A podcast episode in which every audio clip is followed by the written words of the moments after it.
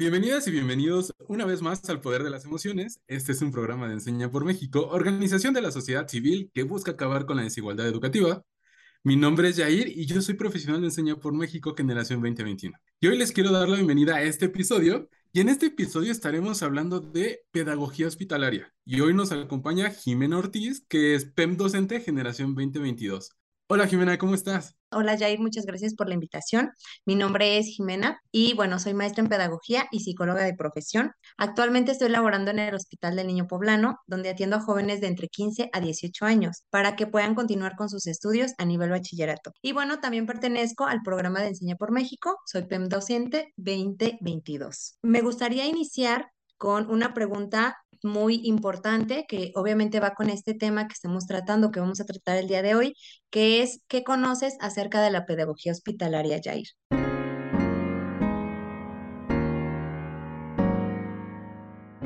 Híjole, Jimé, pues la verdad es que me pones como en un poco aprietos esta parte de la, de la pedagogía hospitalaria. Si bien es cierto, ya había escuchado por ahí el término, no conozco a ciencia cierta mucha información de eso. Pero te voy a compartir un poquito de lo que yo sé a través de, la, pues de las investigaciones, a través de, de toda esta cuestión educativa, del fomento educativo que nosotros tenemos. Sé que la eh, pedagogía hospitalaria en su momento nació justo como un programa de la Administración Federal de Servicios Educativos para eh, de alguna manera ofrecer el que los niños, niñas y adolescentes que se encuentren como en esta situación de hospital, ¿no? Esta parte de los que están dentro del hospital o dentro de una sala de hospital, pues pudieran continuar justo con su educación básica. Eso me hace pensar eh, que son chicos que tienen desde la primaria eh, y la secundaria. No sé si la pedagogía hospitalaria vaya más allá de niveles como por ejemplo media superior o superior. Eh, sin embargo, de alguna manera es lo mucho o poquito que conozco, Jimé, pero lo importante de todo esto es que estás acá para que mucho de la pedagogía hospitalaria.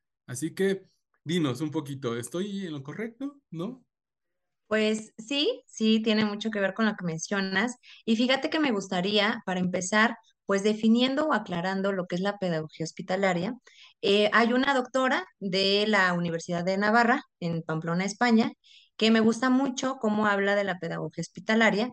Ella, en una conferencia que da en el 2010 en la UPAEP, menciona que la pedagogía hospitalaria no es una preparación para la muerte, como es, por ejemplo, la tanatología, ¿no? Que la tanatología nos ayuda a prepararnos para el bien morir, sino la pedagogía hospitalaria es dar secuencia a la vida y sirve para no frenarse intelectualmente.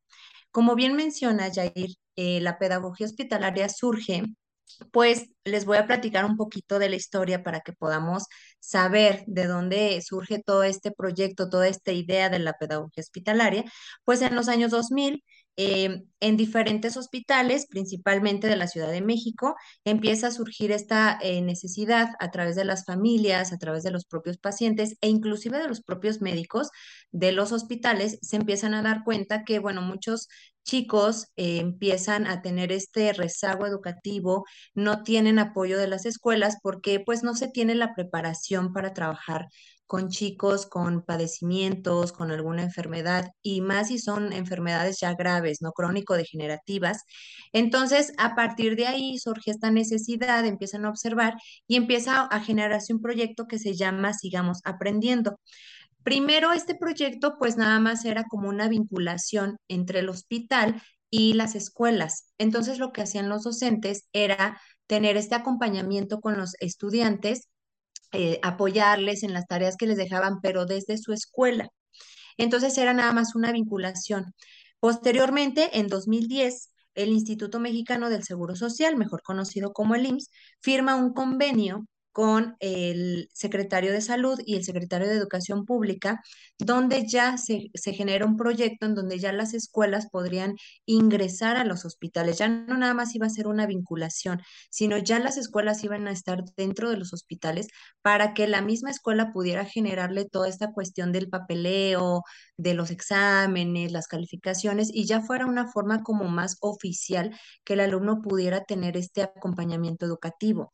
Em, y bueno, La historia, como te decía, es importante conocerla porque es em, muchas veces desconocemos, ¿no? Esta parte que, pues al final las personas que están dentro de un hospital, pues también eh, siguen su vida afuera, ¿no? Ah, Muchos están internados, pero también necesitan o requieren de este acompañamiento académico porque pasan tanto tiempo en cama que pues pueden también al mismo tiempo hacer otras cosas, ¿no? Y muchas veces o muchos años, imagínate que hasta los años 2000 nos empezamos a dar cuenta como sociedad que pueden generar estos espacios educativos dentro de los hospitales, ¿no?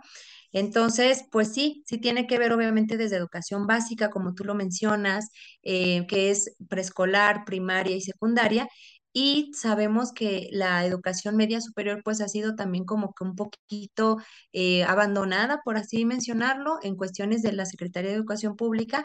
Sin embargo, ya actualmente pues se tiene también eh, media superior. Superior no se tiene, no hay un, proyecto, un programa que tenga una educación superior en los hospitales. Sin embargo, bueno, lo que se busca es que terminen su eh, educación por lo menos hasta media superior, ¿no? Entonces, eh, actualmente ya se encuentra en los 32 estados de la República Mexicana con este servicio en los hospitales. No en todos los hospitales, porque sí se requiere de ciertas especificaciones, también se requiere de ciertos perfiles, obviamente, de los docentes para que puedan ingresar a laborar en este tipo de proyectos, ¿no?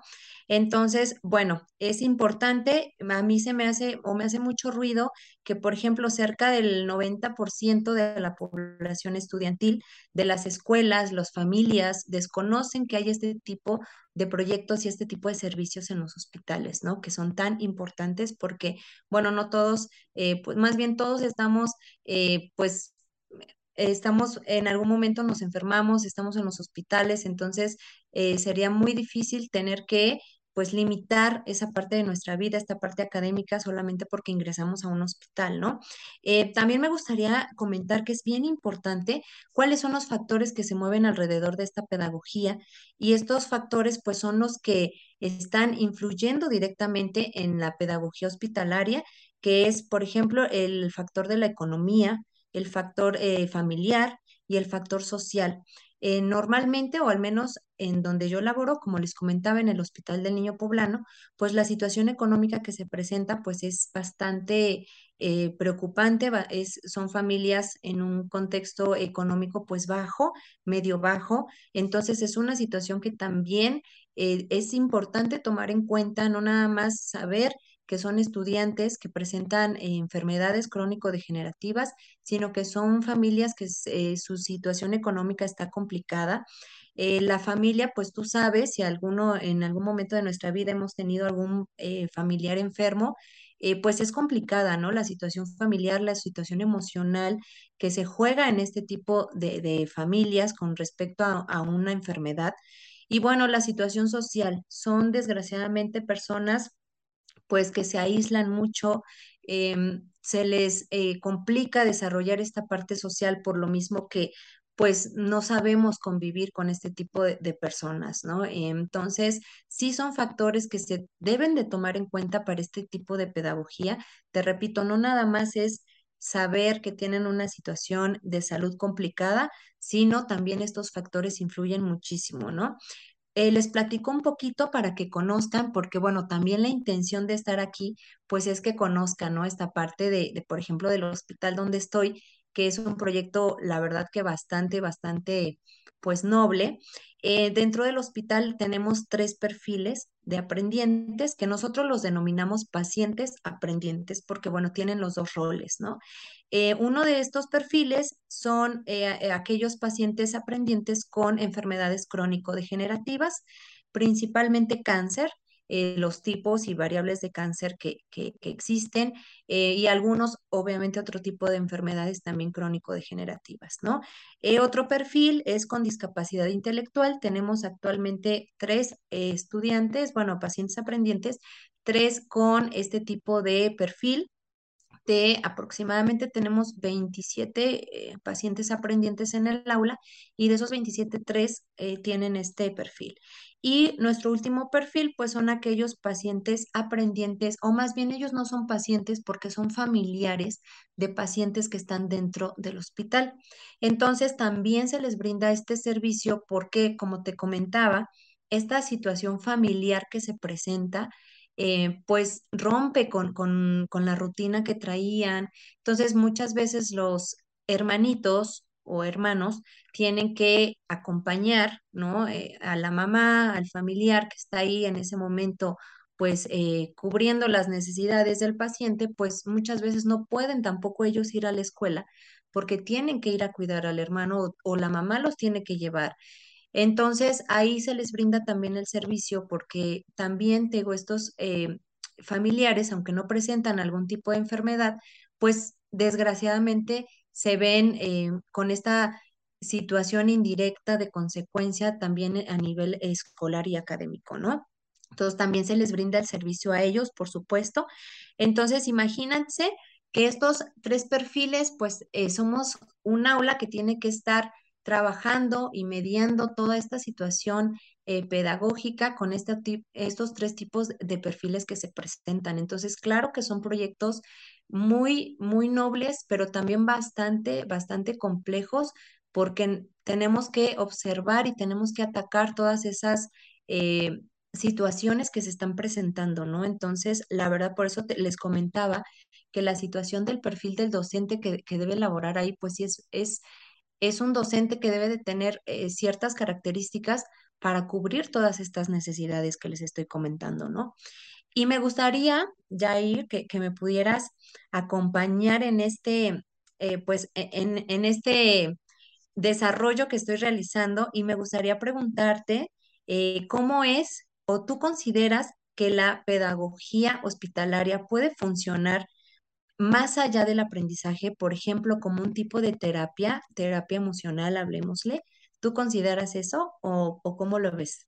Sí, claro, eh, justo con este tema de eh, traer la escuela al hospital, que de hecho por ahí, eh, según yo recuerdo, que en algún momento leí que se le iba a dominar, denominar eso, ¿no? Traer la escuela al hospital, y si traemos la escuela al hospital, justo con estos pacientes aprendientes, pues podemos replicar un poco de lo que se vive dentro de, un contexto académico o en un proceso de aprendizaje, ¿no? Entonces, recordemos que eh, los procesos de aprendizaje muchas veces eh, no tienen que ver con una cuestión de solo una persona, es decir, eh, tus procesos de aprendizaje no solamente los llevas a cabo tú, o no todos, sino también entra esta parte del aprendizaje colaborativo, ¿no? Entonces estamos hablando de habilidades sociales o habilidades socioemocionales y que justo eh, me imagino yo, porque la verdad es que nunca he estado inmerso en un ambiente de pedagogía hospitalaria, pero me imagino, y quiero hacerle esa alusión, que los procesos son similares en cuanto a, a que puedo platicar con mis compañeros de lo que estamos viendo, a que puedo escuchar a mis compañeros eh, de las opiniones que tienen, a que puedo estar con mis compañeros compartiendo por ahí algunos puntos de vista. Por lo tanto, quiero pensar que sí, ¿no? Que, que esta parte de la pedagogía hospitalaria se, tiene como esa forma terapéutica o de contención emocional, justo porque no somos solamente nosotros, o no solamente somos nosotros y el especialista, sino somos un grupo de personas o son un grupo de personas que están compartiendo y están generando habilidades socioemocionales. Pero no sé, Jimé, tú eres la experta aquí. ¿Cómo podemos ver esta parte de la terapia emocional? Más bien, ¿cómo podemos ver a la pedagogía hospitalaria como una forma de terapia emocional? Sí, pues claro que lo que dices ahorita me, me salta mucho este, y estoy como teniendo estos, em, estos recuerdos de una, una generación que apenas salió en este, en este julio, este, precisamente que hablaba de esta esta aceptación que ellos sienten, esta integración, esta pertenencia a los grupos, ¿no? Sabemos desde la psicología cómo funge esta psicología de los grupos y cómo es necesario para el ser humano pertenecer a un grupo social, ¿no? Pero un grupo social en donde te reconozcas, de un grupo social en donde te sientas igual, ¿no? Entonces, ellos eh, al, estar en una escuela, nosotros lo denominamos escuela ordinaria, cualquier escuela que no sea, eh, que tenga esta pedagogía hospitalaria, es una escuela ordinaria. Para nosotros, eh, los chicos, al pertenecer a una escuela ordinaria, pues eran discriminados muchas veces, eran rezagados, se aislaban, no pertenecían, no se, no se sentían pertenecientes y bueno, por ellos y obviamente por la sociedad o el contexto en el que se encontraban, ¿no? Se entiende perfectamente porque no tenemos esta información como sociedad. Nadie nos enseña cómo convivir con eh, personas que tienen alguna enfermedad crónico-degenerativa, que tienen alguna discapacidad intelectual. No nos enseñan cómo convivir y es que en realidad tenemos que aprender a convivir, ¿no? Entre todos. Entonces, eh, estos chicos comentaban que, bueno, se sentían, eh, sentían pertenencia en, en, en el aula, ¿no? En este tipo de aulas, porque había una pues se podían ver en el otro a través de, que el otro también padecía, ¿no? Alguna enfermedad, entonces entendían todo ese proceso, entendían la situación emocional, la situación familiar, entonces ya no era como un asombro y, o tener que explicar cuál era la situación por la que estaban atravesando en ese momento. Y eso también es catártico, ¿no? Para ellos, eh, la catarsis, pues esta parte, ¿no? De sacar eh, lo que pues la emoción, ¿no? El sentir, el sentimiento, de alguna manera u otra. Entonces, el hecho de estar con alguien eh, a la par o un, igual o sentirse un igual con el otro, pues es esta parte también de trabajo emocional que ellos mismos de manera indirecta, de manera inconsciente, pueden realizar día a día, ¿no? Y que además estamos em, enfrentándonos con el tema de la muerte, pero de manera, pues, bastante real, ¿no? Bastante eh, palpable. Eh, desgraciadamente, digo, nadie tiene el tiempo comprado, sin embargo, ellos, la diferencia con este tipo de, pacientes aprendientes es que ellos saben, eh, la mayoría saben cuál es el tiempo aproximado que, que, les generan a partir de este diagnóstico médico, ¿no? Entonces, ellos tienen el tiempo pues real de, de, saber cuánto tiempo les está quedando de vida o cuál va a ser su situación de vida. A lo mejor algunos no saben cuánto tiempo les quede de vida, pero saben cuál va a ser su calidad de vida porque pues tienen una enfermedad, ¿no? Tenemos, por ejemplo, un paciente aprendiente que toma 24 pastillas al día, ¿no? Entonces, sí son situaciones que, pues, es un, es un trabajo emocional, no solamente con los pacientes aprendientes, sino de la parte docente también, ¿no? De la parte directiva, de la parte administrativa, que no es una situación ordinaria la que se está viviendo ahí, ¿no? Em, les comentaba que hace como una semana falleció un, pues un paciente aprendiente que tenía cáncer, tenía 16 años el chico, y bueno, también esta parte pues es trabajarla porque a pesar de que los chicos tienen presente este tema de la muerte, pues obviamente nadie está preparado para ese momento, ¿no? Entonces, claro que también es un trabajo que se tiene que hacer con ellos eh, de manera emocional, de, de contención emocional, ya cuando alguno de sus compañeros pues llegue a fallecer, pues se tiene que hacer este trabajo también de contención emocional con ellos, ¿no? Entonces, sí es una situación, sí la pedagogía hospitalaria eh, tiene mucho de esta parte de la terapia emocional, porque día a día se trabaja de, una u otra manera, de manera directa o de manera indirecta, eh, pues está trabajando esta parte con ellos, ¿no? Entonces, también se presentan situaciones emocionales, pues se presenta ansiedad, se presenta impotencia, eh, se presenta depresión.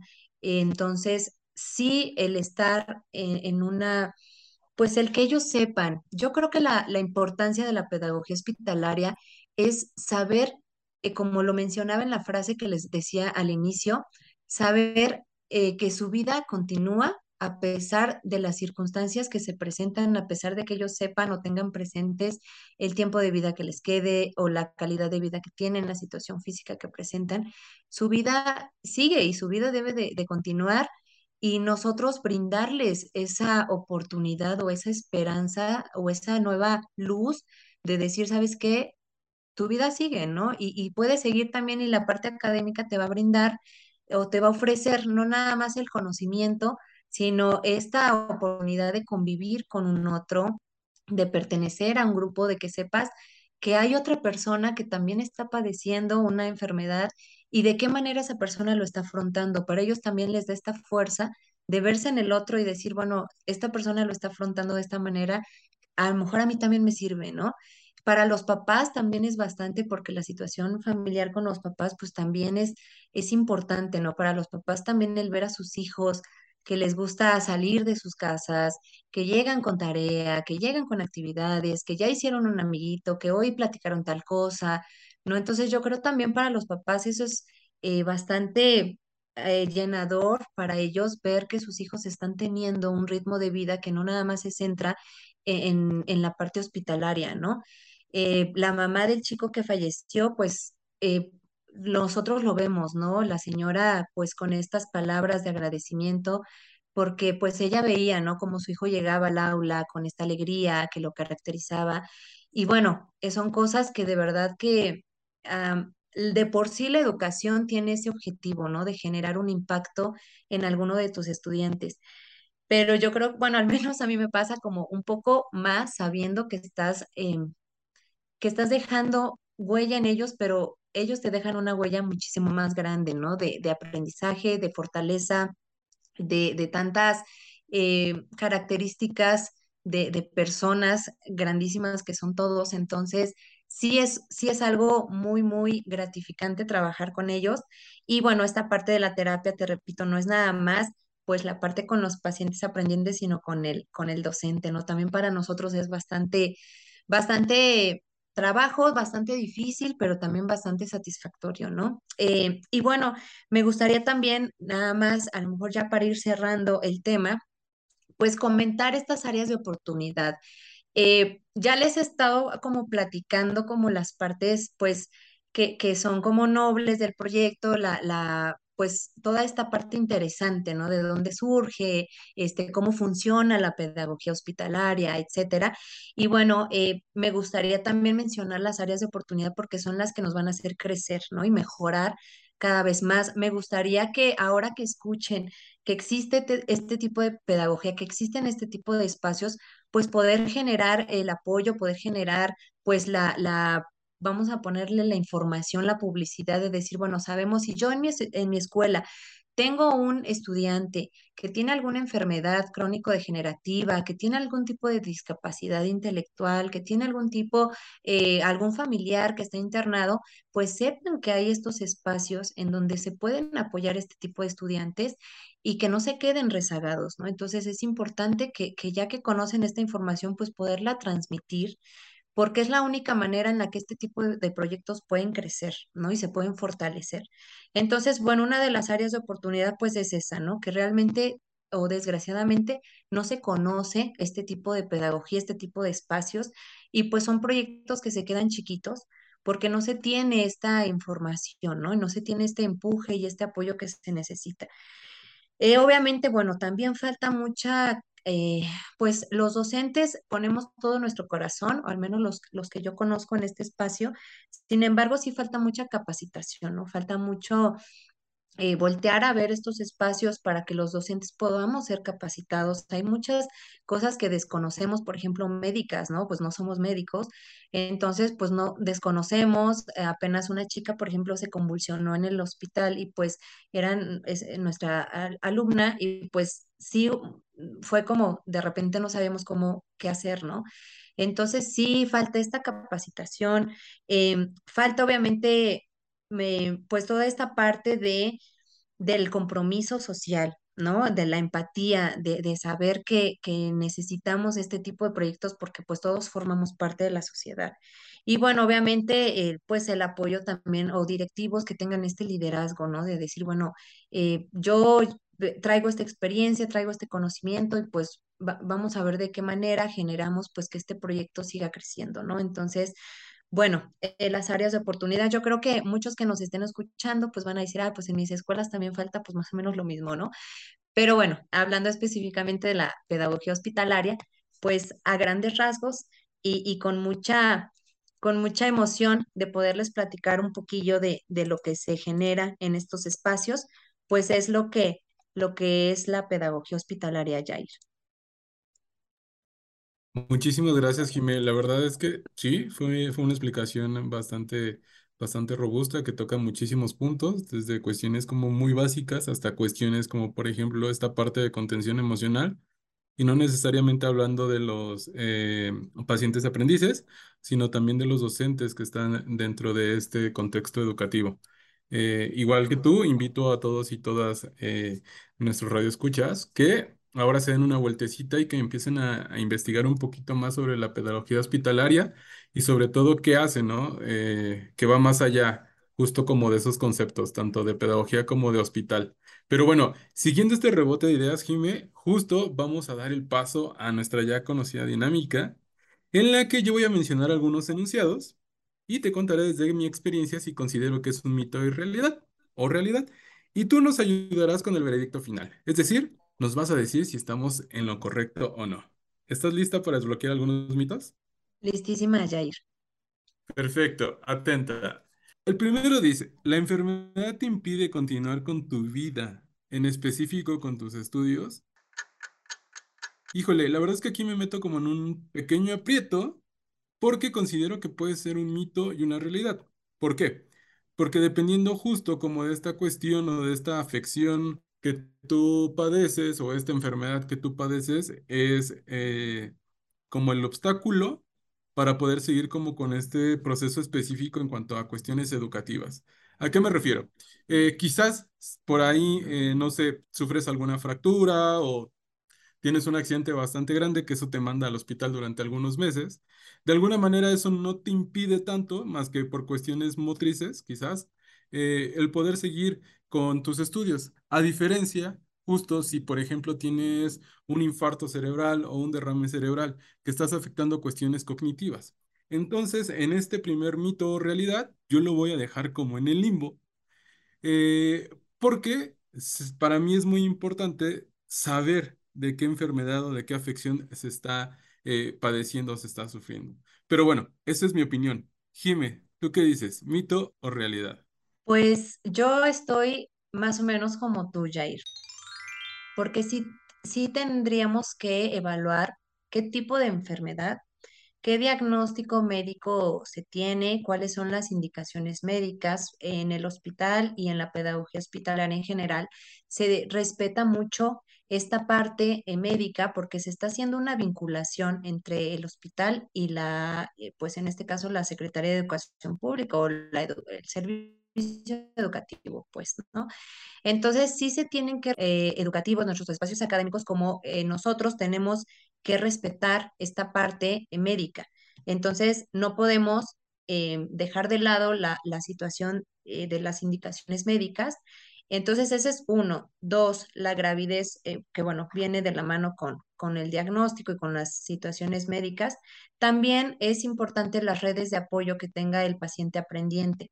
Entonces, si no se tienen unas redes de apoyo bien cimentadas, con esta intención de generar en el paciente aprendiente, pues la continuidad de su vida, en, en específico de la situación académica, pues no se va a tener esta, eh, pues este apoyo, ¿no? Se va a impedir o se va a ver obstaculizada la situación eh, en académica, ¿no? Entonces, eso también influye mucho y el contexto, como les comentaba en un inicio, pues la situación económica, muchas veces tenemos, por ejemplo, un eh, paciente aprendiente que viene desde un pueblillo, la verdad es que no me acuerdo bien su nombre, pero está tres horas de acá y no tienen eh, mucho dinero los, los papás para mandarlo, entonces él puede nada más tomar un transporte que lo deja en la Capu y de la Capu se va caminando hasta el hospital. Entonces, seguramente va a llegar a lo mejor en algún momento en el que él diga, es que ya, ya no aguanto, ¿no? Esta situación, igual y no, y igual y, o la, la intención es que el aula le genere tal motivación que él, a pesar de que se tenga que ir caminando, pues no deje de ir, ¿no? Sin embargo, posiblemente alguna otra persona llegue un momento en el que se canse o se harte y diga, es que ya no puedo, ya no quiero ir, ¿no? Entonces, sí es importante valorar el tipo de enfermedad, la gravidez de esta las redes de apoyo con las que se cuentan y el contexto. Entonces también más o menos pues lo dejo ahí en el limbo también, Jair. Muchísimas gracias, Jimé. Sí, eh, considero que es un mito, una realidad que está am, muy buena para seguirla estudiando y para seguir explorando.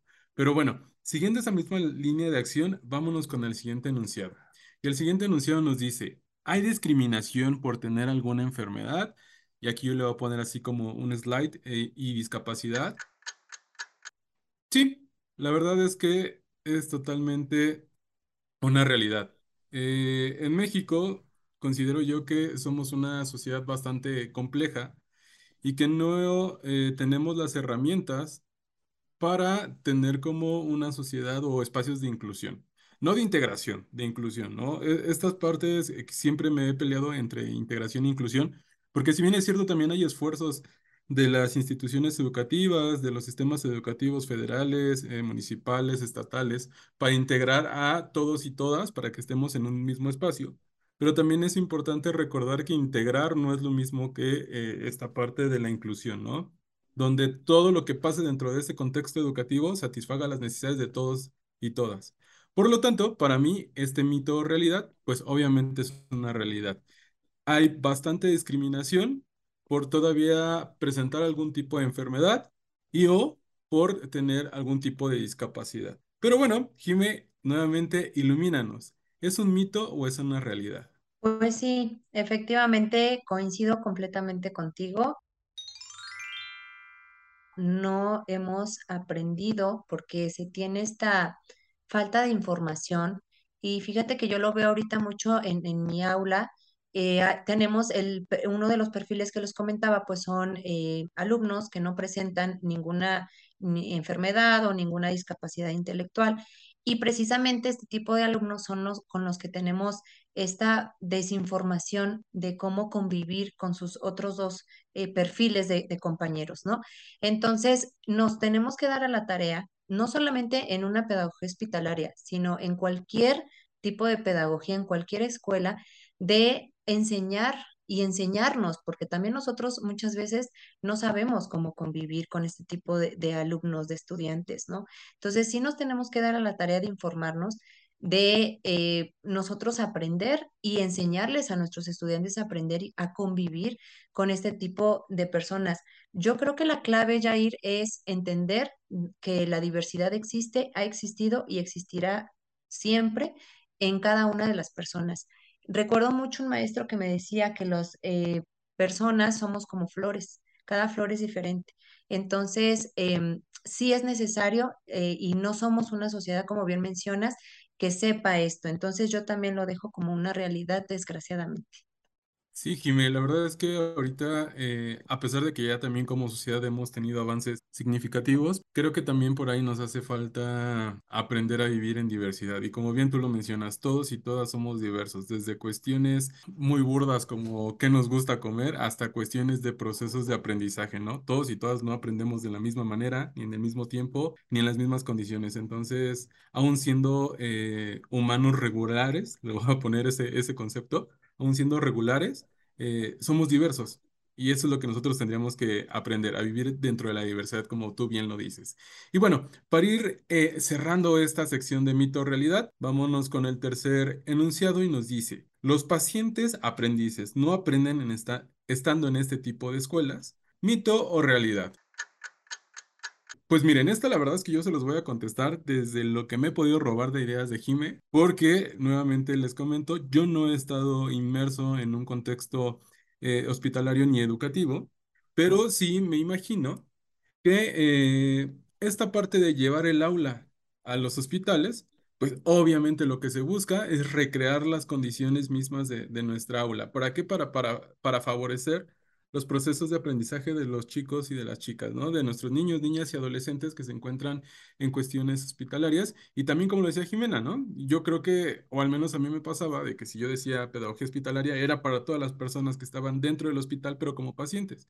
Y ahora sabemos que también eh, ellos atienden a familiares de pacientes que están ahí, ¿no? O que por alguna situación deben de estar ahí. Entonces, yo voy a decir que en este enunciado es un mito.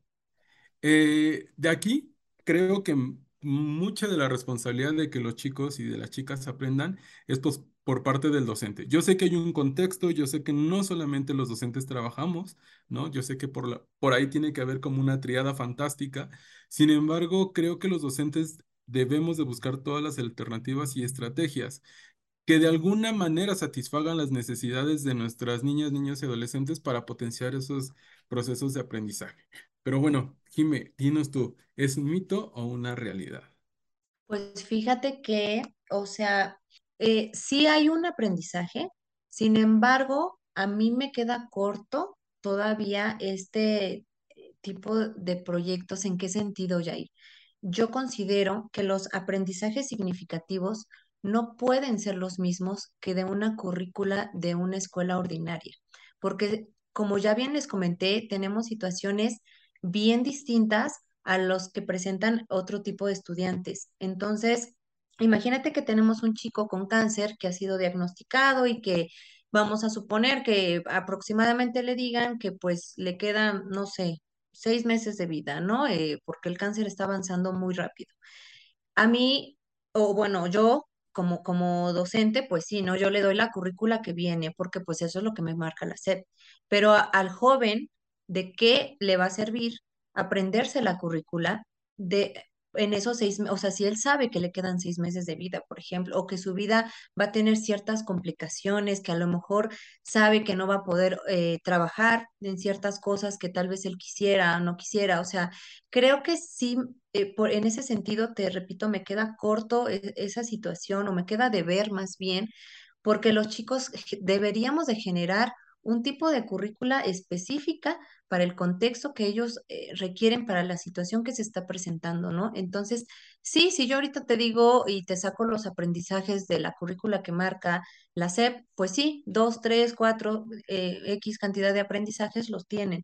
Sin embargo, ¿qué uso se les va a dar ¿para qué les va a servir? O sea, yo creo que debería de ir más allá de un, de un simple aprendizaje de una currícula de una escuela ordinaria. Entonces, ahí sí me queda nada más esa, esa situación a de ver que, bueno, se, se va a trabajar y que yo deseo que en algún momento se pueda eh, reacomodar este tipo de proyectos para poder realmente cubrir las necesidades de, de los jóvenes que, que se presentan en este tipo de aulas, ¿no?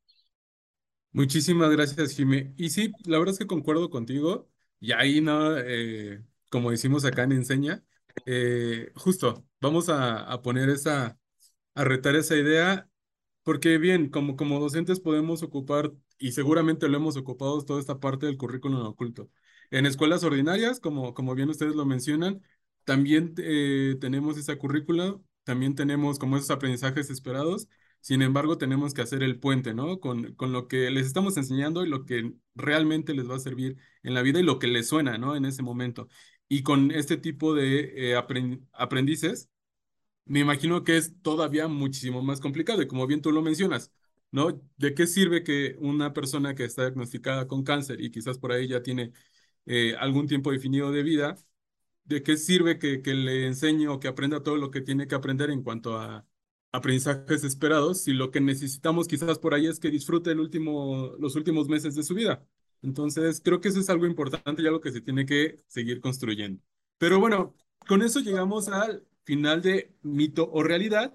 Y justo vamos llegando como a los últimos instantes del episodio del día de hoy. Y llegamos a esta parte donde nos preguntamos, ¿y qué desbloqueamos el día de hoy? Así que, Jime, te preguntaría, ¿qué desbloqueaste el día de hoy después de este rebote de ideas? Pues fíjate, Yair, que yo me voy con dos cuestiones bien importantes que aparte que hoy me las reafirmo en esta plática que, que tengo en este programa que, que he tenido el día de hoy contigo y con todos los que nos están escuchando, ya vengo con, con estas ideas, ¿no? Arrastrando a partir de que pues me integro a este tipo de pedagogía. Em, pues uno de ellos es la importancia de conocer y generar proyectos de inclusión educativa. Realmente es que yo creo que la clave de este tipo de proyectos es la inclusión. Em, entonces me voy con, con esa, eh, reafirmando esa idea que, que ya traigo eh, rondando en mi cabeza un tiempillo. Y la segunda cosa que desbloqueo, reafirmo también el día de hoy es pues esta empatía en el aula, donde un factor más en la educación es la salud. Em, muchas... Yo, sinceramente, sí, sí les quiero compartir que pues yo conozco este tipo de pedagogía este año. Yo en enero ingreso y eh, anterior a ello no conocía que existían este tipo de espacios, ¿no? Entonces, saber que un factor más en la educación es la salud y que la, la manera de, de- llevar esto pues es a través de muchos, muchos valores, pero a mí a lo mejor el que más me funciona pues esta parte de la empatía, ¿no? Entonces me voy con esas dos reafirmaciones el día de hoy, Jair.